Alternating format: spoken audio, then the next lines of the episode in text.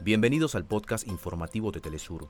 Acá te contamos los temas que son noticia el día de hoy. Comenzamos.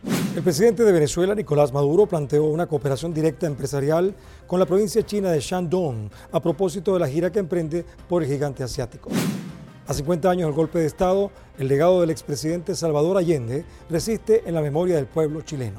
Equipos internacionales se suman a las labores de búsqueda y rescate tras el terremoto en Marruecos, mientras Libia solicitó ayuda humanitaria internacional tras el paso de la tormenta Daniel, que dejó más de 2.000 muertos y 6.000 desaparecidos.